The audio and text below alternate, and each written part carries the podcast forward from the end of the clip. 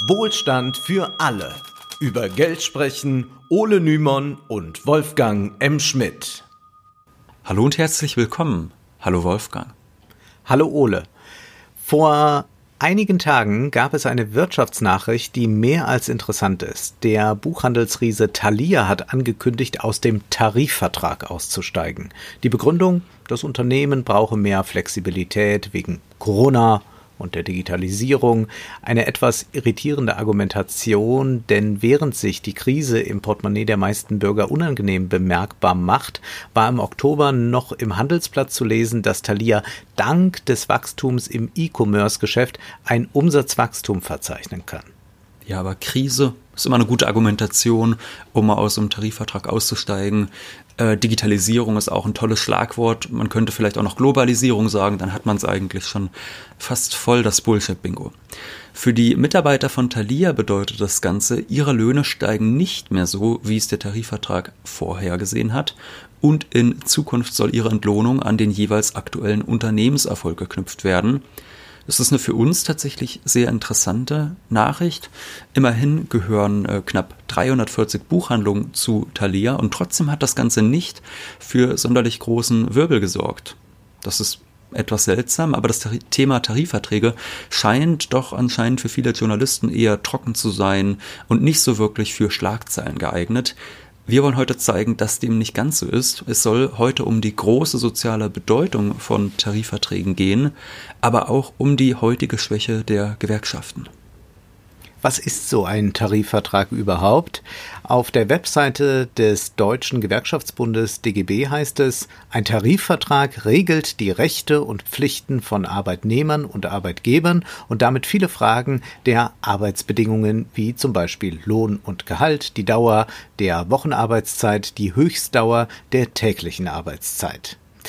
Es handelt sich also um einen Vertrag zwischen Arbeitnehmer und Arbeitgeberseite, der ihre Pflichten festhält. Wenn wir jetzt von Arbeitnehmer, Arbeitgeber sprechen, dann ist das eigentlich nicht so unser Slang, den wir ja. verwenden. Wir würden von Arbeitern sprechen und äh, Arbeitgeber, das klingt ja immer so wunderbar, ja, die die schenken äh, quasi ihren Arbeitern was, ja, die sind also wirklich ganz äh, freigebig. Das ist natürlich eine ganz unsinnige Begrifflichkeit. Ähm, interessant auch, dass äh, wo sich ja gerade so viele sprachsensibel in den Medien immer geben im Fernsehen, äh, die äh, diese Begriffe aber immer alle verwenden, ganz unhinterfragt. Es naja, ist doch gut, dass derjenige, der seine Arbeitskraft zur Verfügung stellt, Arbeitnehmer heißt und der, der sie nimmt, Arbeitgeber heißt. Das ist doch, ich verstehe nicht, wo dein Problem ja. ist, Wolfgang. Ja, das ist, ist ganz neutral und hat überhaupt gar nichts äh, Tendenziöses. Nein. Wir belassen es jetzt aber einfach mal bei dieser Begrifflichkeit der Einfachheit halber, auch weil wir einige Zitate haben. Im deutschen Tarifvertragsgesetz heißt es, Tarifvertragsparteien sind Gewerkschaften, einzelne Arbeitgeber sowie Vereinigungen von Arbeitgebern. Oftmals treffen Gewerkschaften auf Arbeitgeberverbände einer Branche. Manchmal verhandeln die Gewerkschaften aber auch mit einzelnen Arbeitgebern. Teil eines solchen Tarifvertrags können nicht nur existenzsichernde Löhne, sondern auch Arbeitszeiten oder Bedingungen sein, die nicht bereits ohnehin durch Gesetze abgesichert sind. Ja, wenn der Staat einen gesetzlichen Mindestlohn vorschreibt, dann kann der natürlich nicht im Tarifvertrag unterschritten werden und natürlich kann auch nicht im Tarifvertrag stehen. Also da kann man sich jetzt nicht darauf einigen, dass die Arbeiter irgendwie 16 Stunden am Tag arbeiten sollen oder so. Das geht natürlich nicht. Abgesehen davon lässt der Gesetzgeber den Vertragsparteien aber ziemlich freie Hand. Es wird von Tarifautonomie gesprochen und Walter Müller-Jensch schreibt dazu in seinem Buch über die Tarifautonomie, in der Tat bezeichnet der Begriff Tarifautonomie einen Gestaltungsspielraum, den der Staat als oberster Gesetzgeber den Akteuren des Arbeitsmarktes, Arbeitgeber und Gewerkschaften zugesteht, um für Beschäftigungsverhältnisse einklagbare Rechtsnormen durchzusetzen und zu vereinbaren. Sie werden damit gleichsam zu privaten Gesetzgebern. Auch wenn die im Tarifvertrag festgelegten Pflichten, etwa einen bestimmten Lohn zu zahlen, den Arbeitgebern nicht von staatlicher Seite aus aufgezwungen wurden, sind sie also einklagbare Rechte. Die Vorteile eines Tarifvertrages für Arbeitnehmer können vielfältig sein, aber sie lassen sich vermutlich oder doch sicherlich, müsste man eigentlich sagen, sicherlich mit einem Schlagwort zusammenfassen. Sicherheit. Darum geht es. Ja, dass es um Sicherheit geht, das können wir zum Beispiel wunderbar am Beispiel von Thalia jetzt gerade sehen. Jetzt, mhm. da Thalia nicht mehr die Tariflöhne in Zukunft zahlen will, gibt es nicht mehr die zuvor festgelegten Lohnerhöhungen, die natürlich auch die Zukunft der Mitarbeiter berechenbar machen. Stattdessen soll die Höhe des Gehalts an den aktuellen Unternehmenserfolg geknüpft werden, was natürlich bedeutet, dass ein Teil des unternehmerischen Risikos da einfach auf die Mitarbeiter abgewälzt wird. Hier fällt also mit diesem Tarifvertrag ein Stück Planungssicherheit für die Beschäftigten weg. Ein solcher Vertrag dient aber, muss man sagen, nicht nur der Sicherheit der Arbeiterschaft, auch die Arbeitgeberseite profitiert von Tarifverträgen, denn wenn so ein Vertrag erstmal geschlossen worden ist, dann gilt für seine Dauer auch ein Tariffrieden, das heißt zum Beispiel, dass nicht gestreikt werden darf. Aber Arbeitgeber können dann aus Tarifverträgen irgendwann aussteigen oder sie ja, nicht oder mehr länger aus den mitmachen. Arbeitgeberverbänden, die dem zugestimmt haben. Ja. Ne? Ja, also das ähm, erlebt man zum Beispiel auch in der Journalismusbranche. Da ist es ja so, dass ganz viele Zeitungen aus dem Tarifvertrag für Journalisten ausgestiegen sind. Ohnehin sind äh, Journalisten relativ schlecht organisiert, äh, äh, schaffen das äh, oft nicht, sich äh, Gehör zu verschaffen, von den freien Autoren mal ganz zu schweigen. Und da gibt's dann eben ganz viele Zeitungen, die sagen, nee, nee, wir sind ja äh, 2004 schon aus dem Tarifvertrag ausgestiegen, was dann bedeuten soll, dass man den hausintern internen Tarif, so heißt es dann, einfach akzeptieren soll. Und ähm, das äh, ist natürlich sehr, sehr heikel. Der ist immer schlechter als der Tarifvertrag in, in aller Regel. Äh, also Ausnahmen bestätigen da höchstens die Regel. Und dann muss man äh, höchstens für sich selbst kämpfen. Und da wird es dann schwierig, denn es ist ja auch der Sinn eines Tarifvertrags, dass der Arbeitnehmer nicht individuell seinen Lohn aushandeln muss. Man könnte ja sagen, jeder ist seines Glückes Schmied und wer mehr Lohn will, der soll ihn sich eben allein erkämpfen. Aber das Machtungleichgewicht zwischen Arbeitgeber und Arbeitnehmer ist, wie wir wissen, ziemlich groß. Wenn ein einzelner Arbeiter zu seinem Chef geht und sagt, er will mehr Lohn, dann lautet die Antwort häufig, entweder du arbeitest zum selben Lohn weiter oder du wirst ersetzt. Und das kommt eben bei ganz vielen äh, so, wenn äh, der Job tatsächlich ersetzbar ist. Wir haben ja auch schon mal über das Arbeitslosenheer gesprochen, das die Industrie äh, sich immer wünscht. Äh, man kann das nicht vergleichen mit Berufen, die sehr stark auf eine individuelle Person zugeschnitten ist und äh, die über Talente oder so verfügt oder, oder irgendeine Eigenschaft, die ziemlich unersetzbar ist. Da wird es dann äh, besser, da hat die eine bessere Verhandlungsposition, aber in der Regel gilt das eben nicht. Und äh, wenn viele Arbeiter sich aber gewerkschaftlich zusammentun, dann lässt sich das nicht einfach wegbügeln, wenn die mehr Lohn haben wollen. Ja, und solche Tarifverträge, die gab es natürlich nicht schon immer, muss man sagen. Die mussten mühselig erkämpft werden und in Deutschland beginnt dieser Kampf im Jahr 1848, also in dem Jahr, in dem in vielen europäischen Staaten bürgerliche Revolutionen aufflammen, die dann jedoch fast alle scheitern. Und die ersten, die so einen Tarifvertrag forderten, waren die Buchdrucker, beziehungsweise man muss vielleicht genauer sagen, ähm, natürlich äh, gab es schon einzelne Tarifverträge vielleicht in einzelnen Betrieben, so wie es auch einzelne Haustarife vielleicht bei so Zeitungen gibt. Aber wirklich wichtig ist es ja eigentlich, dass man es vielleicht sogar schafft, äh, Branchentarifverträge zu schaffen. Und darum ging es dabei. Mhm. Michael Schneider schreibt in seiner kleinen Geschichte der Gewerkschaften, die erste nationale Gewerkschaftsgründung ging auf die Initiative standesbewusster Buchdruckergesellen und Druckereibesitzer zurück. Sie gründeten auf dem Kongress vom 11. bis 14. Juni 1848 in Mainz den Nationalen Buchdruckerverein, um sich gegen das Herabdrücken zur Fabrikarbeit zu verteidigen, das sie wegen der Einführung von Dampfmaschine und Schnellpresse in den Druckereien befürchteten. Ja, man könnte sagen, die Proletarisierung des Handwerks sollte damit verhindert werden und eine Sicherheit sollte wieder geschaffen werden, die zum Beispiel in vorkapitalistischen Zeiten natürlich diese rigiden Zunftwesen geboten hatten. Wichtig ist auch, dass die Forderung nach einem Tarifvertrag gleichzeitig mit der ersten nationalen Gewerkschaftsgründung aufkam. Bis heute gehört die Ausarbeitung von Tarifverträgen zu einer der wichtigsten Gewerkschaftsaufgaben.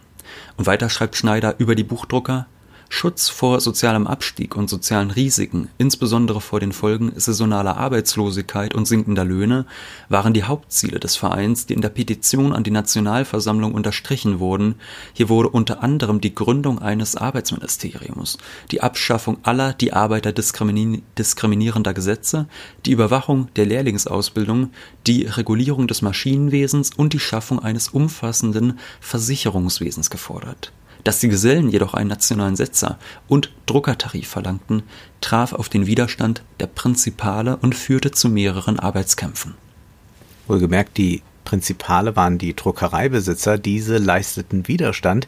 Hier kam es also zum direkten Aufeinandertreffen der Interessen von Druckern und Druckereibesitzern, die sich zuvor noch zusammengetan hatten. Die Drucker traten bald darauf aus dem gemeinsamen Bund aus und riefen den Gutenberg-Bund ins Leben, der nicht nur einen Lohn, sondern auch einen Arbeitszeittarif forderte.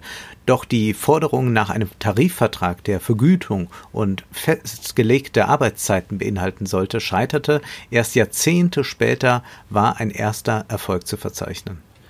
Im Jahr 1873 waren es wieder einmal die Buchdrucker, die um einen Tarifvertrag kämpften, dieses Mal aber mit Erfolg. Zwar weigerten sich die Arbeitgeber zuerst, auf die Forderung aus, äh, einzugehen und sperrten die Arbeiter sogar aus, aber nach viermonatigem Arbeitskampf wurde der allgemeine deutsche Buchdruckertarif tatsächlich erschritten, der drei Jahre lang galt. Darin wurde der Preis der Arbeit bestimmt. Die tägliche Arbeitszeit wurde auf zehn Stunden begrenzt, die zulässige Überarbeit wurde geregelt und eine Kündigungsfrist von 14 Tagen wurde eingeführt. So, aber trotz dieses Erfolges dauerte es noch Jahrzehnte, bis Tarifverträge wirklich verbreitet waren. Viele Arbeitgeber weigerten sich den Zugeständnissen an die Arbeiterschaft, äh, äh, verweigerten sich diesen, weil sie Angst vor einer zu großen Macht der Gewerkschaften hatten und natürlich auch Angst vorm Sozialismus. Tatsächlich war das eher unbegründet. Das Gegenteil ist ja der Fall. Tarifverträge wirken systemstabilisierend, da sie beiden Seiten Sicherheit bieten. Das klingt vielleicht jetzt erstmal nicht so klar nachvollziehbar. Wieso denn System stabilisieren? Da sind doch die Arbeiter, die kämpfen für ihre Rechte. Ja, ganz klar. Äh, blicken wir doch mal in die Geschichte. 1883 blicken wir zu Otto von Bismarck. Der führte damals Kranken- und Rentenversicherungen ein und diese haben systemstabilisierend gewirkt.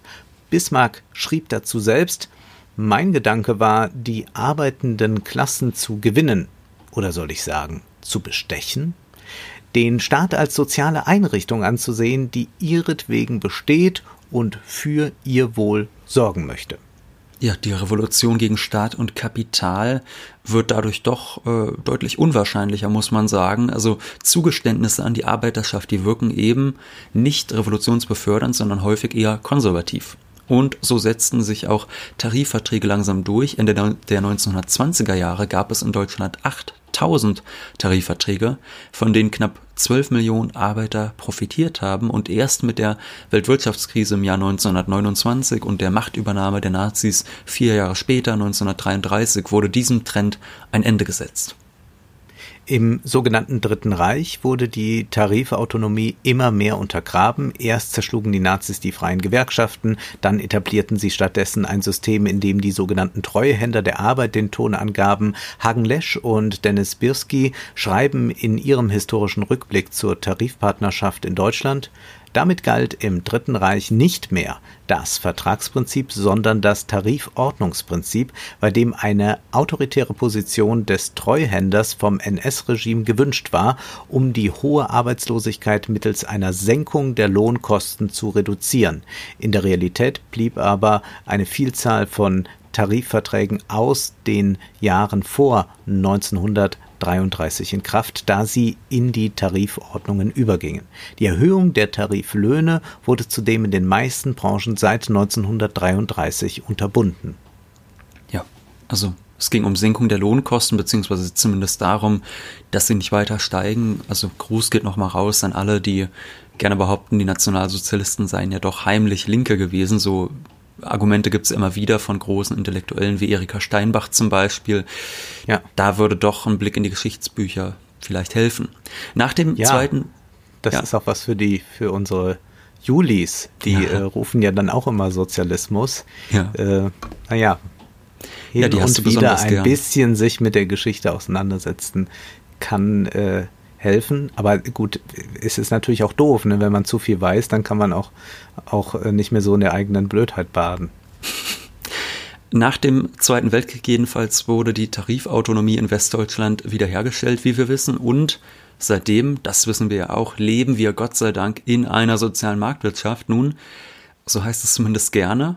Derlei Begriffe werden immer wieder benutzt, um die teils antagonistischen Interessen von Arbeitgebern und Arbeitnehmern zu verschleiern.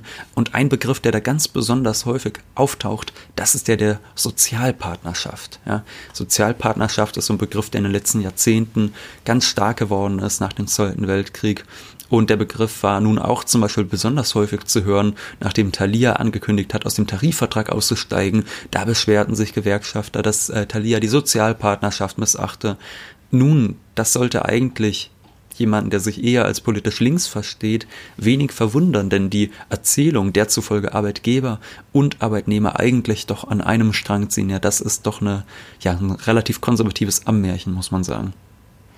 Insbesondere in der Nachkriegszeit war diese Erzählung sehr wirkmächtig. Wir haben in unserer Folge 39 bereits darüber gesprochen, dass das Narrativ, wir würden in einer sozialen Marktwirtschaft leben, vor allem eingeführt wurde, da man Angst vor dem Sozialismus hatte und selbst einige Konservative der Überzeugung waren, dass der Kapitalismus nicht funktioniert. Ende der 40er Jahre kam es zum bislang einzigen Generalstreik in der westdeutschen Geschichte. Die Notwendigkeit, die Arbeiter zu befrieden, war also äußerst hoch. Genau, und Teil dieser Befriedungsstrategie ist eben die Sozialpartnerschaft. Seit den 40er Jahren hat sich das Tarifvertragsgesetz äh, tatsächlich kaum verändert und der Kampf um Lohnerhöhungen und Arbeitsbedingungen ist bis heute in sehr engen Grenzen festgeschrieben, vor allem um wilde Streiks zu verhindern. Also wilde Streiks bedeutet, dass sie nicht von Gewerkschaften ausgerufen werden. Denn Streiks dürfen in Deutschland nicht einfach so durchgeführt werden. Sie müssen von einer Gewerkschaft organisiert werden. Es darf zum Beispiel auch nicht zu politischen Zwecken gestreikt werden. Aber sehen wir uns doch kurz mal an, wie so eine Tarifverhandlung aussieht und welche Rolle darin der Streik einnimmt. Zuallererst legen die Gewerkschaften ihre Forderungen fest. Dann kommt es zu Verhandlungen, die bereits von Warnstreiks begleitet werden können. Warnstreiks sind aber zeitlich sehr begrenzt. Sie dienen vor allem dazu, die Stärke der Belegschaft zu demonstrieren und sie sollen natürlich auch für mediale Aufmerksamkeit sorgen. Wenn es in den Verhandlungen zwischen Arbeitgeber und Gewerkschaftsseite zu keinem befriedigenden Ergebnis kommt, wird oftmals versucht, eine Schlichtung herbeizuführen. Gut, wenn auch das nichts bringt, dann kann es zu sogenannten Erzwingungsstreiks kommen, zu unbefristeten Streiks. Die Gewerkschaft ist jedoch darauf angewiesen, dass zuvor in einer Urabstimmung 75 Prozent der abstimmenden Gewerkschaftsmitglieder einem solchen Streik überhaupt zustimmen. Wir sehen bereits hier, die Hürden sind relativ hoch. Dann wird also gestreikt, es wird weiter verhandelt und theoretisch geht das so lange weiter, bis mindestens 25 Prozent der in einer Urabstimmung befragten Gewerkschaftsmitglieder für das erzielte Ergebnis sind. Ja, die Hürden für Streiks sind recht hoch, während nur ein Viertel der Stimmen reicht, um eine Einigung herbeizuführen. Das ist ja gar nicht so viel. Man spricht davon, dass in Deutschland Streiks nicht grundsätzlich erlaubt, sondern grundsätzlich verboten sind. In anderen Ländern ist das Streikrecht deutlich liberaler, so dass etwa auch politische Streiks erlaubt sind, die in Deutschland nicht legal sind.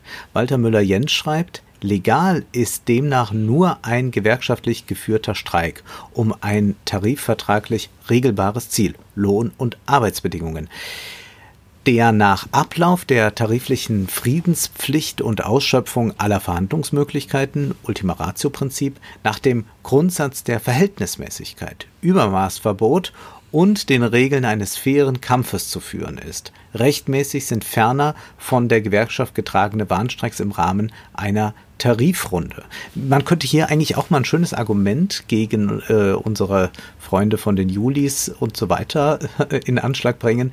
Die wollen doch immer Liberalität. Ja, es muss man liberaler werden. Man kann einfach mal sagen, ja, wir brauchen wirklich dringend ein liberaleres Streikrecht in Deutschland. Das ist ja viel zu eingeengt.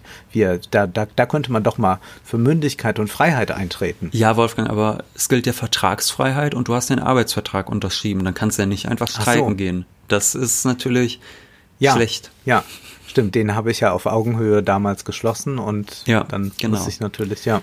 Ja gut, aber auch wenn, jetzt, wir lachen jetzt so, aber auch wenn der Arbeitskampf in der Sozialpartnerschaft doch äh, sehr stark gezähmt worden ist, muss man sagen, gab es doch beträchtliche soziale Fortschritte zu verbuchen gerade in den ersten, sag ich mal, 30, 40 Jahren nach dem Zweiten Weltkrieg. Also viele Regelungen, die für uns heutzutage selbstverständlich sind, die wurden erst von Gewerkschaften im Rahmen von Tarifverträgen erkämpft. Zum Beispiel ist ja für uns heutzutage eine Fünf-Tage-Woche völlig normal. 40 Stunden Wochenarbeitszeit sind das genauso bis zu 30 Urlaubstage im Jahr, Lohnfortzahlung im Krankheitsfall, das scheint etwas Selbstverständliches zu sein für viele Arbeitnehmer. Doch das ist keinesfalls so, wenn wir in die Geschichte blicken. Wir können nun bei weitem nicht alle bedeutsamen Arbeitskämpfe der bundesdeutschen Geschichte aufführen, aber ein paar seien doch erwähnt. 1957 streikten Arbeiter der schleswig-holsteinischen Metallindustrie für Lohnfortzahlung im Krankheitsfall. Also etwas, was wir heute total als selbstverständlich gerade jetzt in Pandemiezeiten ansehen. Also würde man überhaupt nicht mehr diskutieren wollen. Nach sage und schreibe 16 Wochen Streik wurde ihnen dieses Recht bewilligt. Damit wurden sie den Angestellten gleichgestellt und 1959 wurde die Regelung 1969. auch im Lohn, äh, 1969 wurde die, die Regelung auch im Lohnfortzahlungsgesetz für alle deutschen Arbeitnehmer festgeschrieben. Noch gar nicht so lange her also. Ja, und 1959 entstand ein Tarifvertrag über Einführung der Fünf-Tage-Woche im Steinkohlenbergbau. 1965 gab es eine tarifvertragliche 40-Stunden-Woche in der Druckindustrie. Also das sind ganz viele Beispiele, die wir jetzt hier nennen, wo die Tarifverträge die Vorhut für eine spätere allgemeine Gesetzgebung gebildet haben, ja, die alle Branchen dann auch umfasst hat. Wir sehen daran, Tarifverträge sind keineswegs ein zu vernachlässigendes Randthema, sondern das, was sich einzelne Berufsgruppen erkämpfen, das kann später einmal für alle gelten, wenn der gesellschaftliche Druck da ist. Und das sollte man auch im Hinterkopf behalten und da steht solidarisch sein, wenn es um solch zähe Verhandlungen geht, die mit Streiks verbunden sind, dass man dann nicht sagt, naja, die stellen sich aber auch an, weil man selbst gerade nicht betroffen ist und keine Lohnerhöhung dann erhalten würde oder so, sondern man muss eigentlich äh, fast jeden oder jeden Arbeitskampf dieser Art begreifen, als, äh, wie du es sagtest, als eine Vorhut, dass das möglicherweise dann auch ein Vorteil ist, der, dat, äh, der dort erkämpft wird, von dem ich vielleicht in zwei, drei Jahren auch profitiere. Und äh, sich ganz von diesem Ellenbogendenken verabschieden, das sehr häufig dann zum Beispiel in einer großen deutschen Boulevardzeitung ähm, an den Tag gelegt wird, damit man Aber versucht, die Leute da, gegeneinander aufzubringen. Muss man sagen. Also äh, nicht nur da, also in ganz vielen Gesellschaftsschichten ist natürlich der Hass auf Streikende immer groß, also immer wenn es um Infrastruktur zum Beispiel geht. Ich erinnere mich noch, äh, ich war mal bei so einem, bei einer Geburtstagsfeier in einem gutbürgerlichen Haushalt und da regte sich dann der Großvater ganz groß darüber auf, dass gerade Fluglotsen einen Warnstreik durchführen und dadurch den Flugverkehr behindern. Und äh, der meinte dann noch, dass er es ganz, ganz toll fände, wenn man das so machen würde, wie der Reagan das damals gemacht hat. Denn der Reagan, der hat dann ja das Militär geholt, um das äh, quasi gewaltsam diesen Streik zu beenden. Damals gab ja auch, gab es ja auch einen äh, Streik in der Luftfahrtbranche damals unter Ronald Reagan. Und der hat dann damit quasi die Macht der Gewerkschaften gebrochen. So, also solche Aussagen, wo es dann wirklich heißt, ja, jetzt schicken wir mal das Militär, damit mal der Streik hier, ne? So, das ist in oberen Gesellschaftsschichten schon normal, wenn es darum geht, dass Leute, die einem eine Dienstleistung erbringen sollen, für eine faire Entlohnung streiken. Ich dachte, sowas macht nun der Trump. Das ist doch der einzige böse Präsident gewesen, oder? Ja. Äh, lassen wir das. In den letzten Jahrzehnten erleben wir, aber eine für viele Arbeitnehmer negative Tendenz. Äh, nicht mehr, sondern immer weniger Arbeitsverträge werden durch Tarifverträge geregelt. Während 1998 76 Prozent der westdeutschen Beschäftigten von einem Tarifvertrag profitieren konnten, waren es 18 Jahre später, 2016, nur noch 59 Prozent der westdeutschen Arbeitnehmer. Und in Ostdeutschland sieht das ohnehin düsterer aus. 1998 wurden immerhin noch 53 Prozent der ostdeutschen Arbeitnehmer auf Basis eines Tarifvertrags entlohnt. 2016 waren es nur noch 47 Prozent. Ja, da ist tatsächlich äh, der Fortschritt vielleicht schon wieder auf dem Rückschritt. Und das liegt einerseits daran, dass der Organisationsgrad in Deutschland, also Organisationsgrad bedeutet, wie viele äh, oder wie hoch ist der Anteil der Arbeitnehmer, die gewerkschaftlich organisiert sind. Und der Organisationsgrad, der ist in Deutschland verhältnismäßig gering, muss man sagen, also im internationalen Vergleich. Und vor allem war er auch in den letzten Jahrzehnten noch weiter rückläufig. 2002 waren laut Institut der deutschen Wirtschaft noch knapp 19 Prozent der deutschen Arbeitnehmer gewerkschaftlich organisiert. Zwölf Jahre später, 2014, waren es nur noch 15,6 Prozent. Da ist es, glaube ich, kein großes Wunder, äh, dass das nicht gerade einen wahnsinnig positiven Einfluss auf die Beschäftigungsverhältnisse hat. Deutlich anders sieht es zum Beispiel in Schweden aus. Da sind knapp 70 Prozent der Arbeitnehmer gewerkschaftlich organisiert und 88 Prozent sind von Tarifverträgen abgesichert. Man muss aber auch sagen, der in Deutschland verhältnismäßig niedrige Organisationsgrad, der reicht nicht alleine aus, um diese negative Tendenz zu, zu, erklären, denn es gibt neben hohem Organisationsgrad noch einen zweiten Weg, wie eine hohe Tarifbindung erreicht werden kann. Walter Müller-Jens schreibt, der andere Weg ist der französische, bei dem der Staat zum Garanten hoher Tarifverbindlichkeit gemacht wird. Die französischen Arbeitnehmer sind zwar nur zu 8% gewerkschaftlich organisiert, aber zu 98% tarifvertraglich abgesichert. Branchentarifverträge werden in aller Regel vom französischen Arbeitsministerium für allgemein verbindlich erklärt und damit auf alle Arbeitgeber der Branche ausgeweitet. Jetzt muss man sagen, Frankreich ist auch nicht mehr das äh, großartige Land, in dem äh, ständig äh, neue, bessere äh, Dinge für Arbeitnehmer erstritten werden. Ich dachte, unter Macron ähm, fließen Milch und Honig, das ist doch für Europa und so. Nicht ganz. Äh, ich will da mal einen Film empfehlen, und zwar aus dem Jahr 2018, Streik von äh, Stéphane Brisé. Der zeigt das äh, ganz gut, denn der zeigt auch, wie machtlos dann Gewerkschaften sein können, wenn zum Beispiel ein Unternehmen einfach mal so einen Vertrag geschlossen hat zur Befriedung ähm, eines Streiks und dann aber sich am Ende doch nicht dran halten will und Outsourcing betreibt. Das ist unter dem äh, Blick, den wir hier heute ähm, auf Frankreich haben, dann doch nochmal äh, ja. sehr erhellend, dass das gar nicht rosig ist. Ähm, aber das ist, muss man jetzt sagen, erst einmal was Gutes, also diese Tarifverbindlichkeit und äh, auch die Rolle des Arbeitsministeriums, das würde es in Deutschland aber erstmal so nicht geben. Denn was wird in Deutschland hochgehalten? Natürlich die Tarifautonomie. Die Tarifautonomie, das ist etwas, was man sehr häufig hört. Und das wenn der Staat jetzt hier eingreifen würde, dass der Tarifautonomie widerspreche, das ist ein Argument, das wir häufig hören. Innerhalb dieses Systems kann also nur ein hoher Organisationsgrad helfen, um für mehr Tarifverträge und damit mehr Sicherheit zu kämpfen. Man muss aber auch sagen, es ist nicht nur Zufall, dass immer weniger Arbeitnehmer in Deutschland gewerkschaftlich organisiert sind. Äh, das, da gibt es ein gesunkenes Vertrauen, das nicht von irgendwo herkommt. Denken wir da zum Beispiel an den Vorsitzenden des Deutschen, Deutschen Gewerkschaftsbundes Rainer Hoffmann, der 2018 den Vorschlag der Grünen, Arbeitslose nicht mehr zur Arbeit zu zwingen im Hartz-IV-System, folgendermaßen ablehnte. Zitat das ist keine gute Idee. Erwerbsarbeit ist mehr als nur Broterwerb. Arbeit ist Teilhabe und wichtig für den sozialen Zusammenhalt. Die Grünen wollen Menschen eine staatliche Leistung zahlen, ohne Bedingungen und ohne Perspektive für den Arbeitsmarkt. Das wollen die meisten gar nicht. Wir sollten Menschen nicht ausmustern. Ich bin gegen jede Form von Stilllegungsprämien, wie immer man sie nennt. Und weiter sagte er, er könne die Schnappatmung, die viele beim Begriff Hartz IV bekommen, nicht nachvollziehen. Ja, das ist natürlich schlecht für den Vorsitzenden des Deutschen Gewerkschaftsbundes. Äh, er selbst muss sich auch nicht die größten Sorgen machen. Er kommt relativ gut mit diesem Salär, das er da für diese edle Tätigkeit erhält, über die Runden. Äh, dann kann man vieles vielleicht auch nicht mehr nachvollziehen, was so unter 10.000 Monatseinkommen passiert.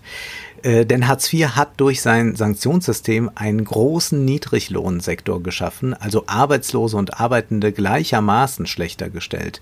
Wer da als Gewerkschafter kein grundlegendes Problem sieht und nur hier und da ein Schräubchen drehen will, sollte sich vielleicht einmal Gedanken machen, anstatt die Erwerbsarbeit dermaßen zu fetischisieren.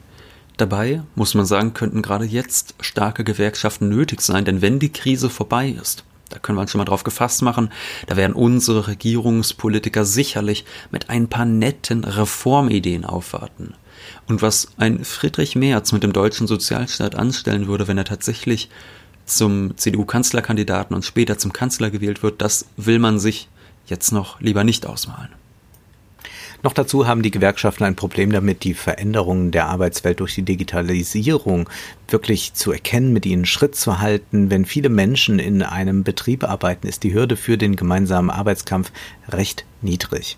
Aber was macht dann eben der Uber-Fahrer, der allein im Auto sitzt? Was macht der Clickworker allein zu Hause vorm PC? Auf diese Fragen müssen Antworten gefunden werden, denn viele Dienstleister sind quasi atomisiert und nicht mehr Teil eines Großbetriebs mit vielen Kollegen. Da kann man sich austauschen, da kann man sich mobilisieren. Wir sehen, auf die Gewerkschaften und ihre Mitglieder kommen einige große Aufgaben zu, denen auch wir uns in Zukunft noch widmen werden. Ich habe noch einen Filmtipp, zum Thema äh, Gewerkschaften, Arbeitskampf und zwar von Elio Petri, ein Film aus dem Jahr 1971, Der Weg der Arbeiterklasse ins Paradies. Und ich sag schon mal, dieser Titel ist eher sarkastisch gemeint. Nun ist aber erstmal Schluss für heute, denn Zeit ist Geld. Prosit. Das war Wohlstand für alle. Ihr könnt uns finanziell unterstützen über paypal.me-ole und Wolfgang oder über die in der Beschreibung angegebene Bankverbindung. Herzlichen Dank!